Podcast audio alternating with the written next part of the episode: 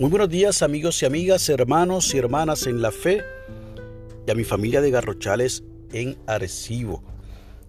Ya hoy es viernes 8 de enero del año 2020, así que la primera semana de enero ya ha culminado prácticamente. Espero que todos y cada uno de ustedes estén bien, que la gracia del Señor esté sobre todos y cada uno. La lectura del aposento alto para hoy es una colaboración del señor Robert Bortien del estado de Oregón y ha titulado la misma La Guía Definitiva. Nos invita a que leamos de la carta de Pablo a Filipenses en el capítulo 2 los versos del 1 al 7 y nos regala en la versión nueva internacional de Primera de Juan capítulo 2 verso 6 y dice así, el que afirma que permanece en Él debe vivir como Él vivió. Nos dice el señor Robert, andando el camino de montaña hacia la mina de oro abandonada que deseaba explorar, pensé en el anciano que me había indicado el camino y descrito su experiencia en ese mismo lugar hace 30 años. También pensé en los mineros que deben haber recorrido este camino incontables veces cuando la mina estaba activa, hace más de 100 años. Deben haber visto el mismo arroyo claro al costado del camino, los mismos picos montañosos y, posiblemente, algunos de esos mismos árboles. Seguramente vivieron las mismas dificultades y sin dudas muchas más. Así es nuestro caminar espiritual. Otros se nos adelantaron y el camino está ahí para que lo sigamos. Contamos con la mejor guía, la de Jesucristo, y podemos seguir sus pisadas para no perdernos. Si aceptamos a Jesús como nuestro guía, es importante aceptar también la responsabilidad de ayudar a quienes vamos encontrando en el camino, ya sea en sus necesidades físicas, emocionales o espirituales. Jesús no los habría dejado atrás y nosotros también estamos llamados a ayudar a quienes están a nuestro alrededor.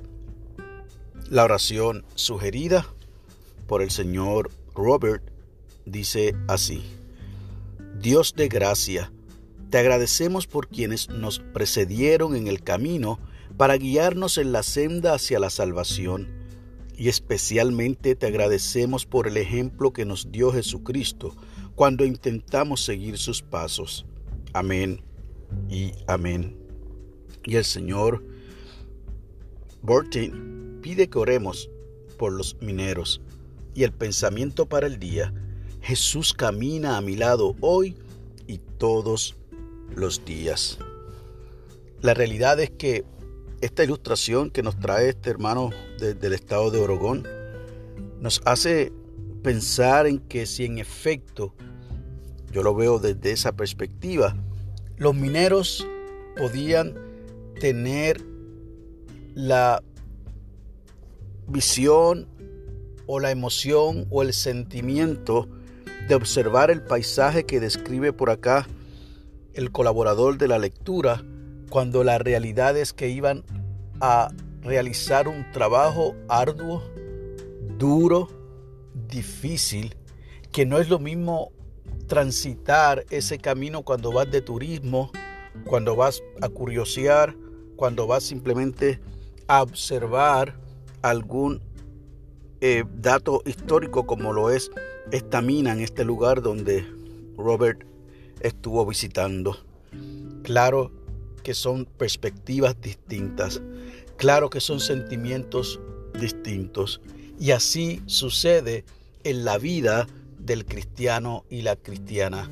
Una vez nosotros hemos decidido seguir a Cristo, una vez hemos decidido aceptarle como nuestro Salvador personal, tenemos que imitarlo a Él, como bien dijera el autor de Primera de Juan en ese capítulo 2, verso 6 que el que afirme que permanece en Él debe vivir como Él vivió.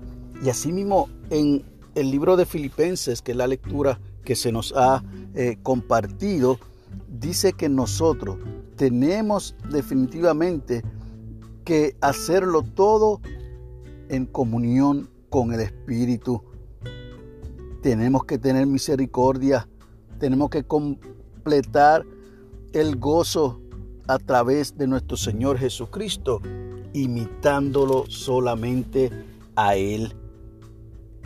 Y si Jesús lo hizo, Dios encarnado en Jesús, que lo hemos estado celebrando durante este tiempo, inclusive en la Epifanía, lo hizo, ¿por qué nosotros no podemos hacerlo? Tenemos que hacerlo. Jesús se humilló a sí mismo, se hizo obediente, obediente hasta la muerte, dice Filipenses. Oiga, nosotros no podemos hacer las cosas con contienda, tenemos que hacerlas con amor, sabiendo que lo que hacemos lo hacemos para el Señor. Y definitivamente, como dice el señor Robert Burton, tenemos que compartir con otros, con todo aquel y aquella que nos encontramos en el camino, atender sus necesidades físicas, emocionales o espirituales, pero por sobre todas las cosas, hablarle del amor de Cristo. Ojalá que en el día de hoy tú puedas tener esa experiencia de encontrarte con alguien en el camino a quien tú le tiendas la mano, puedas de alguna manera decirle Dios te bendiga, preguntarle cómo estás, pero esperar la respuesta, porque si la respuesta dice no estoy bien, usted tiene entonces el deber de escucharle, de ayudarle y si está dentro de sus capacidades, ofrecerle la ayuda. Que Dios te bendiga, que haga resplandecer su rostro sobre ti. Amén.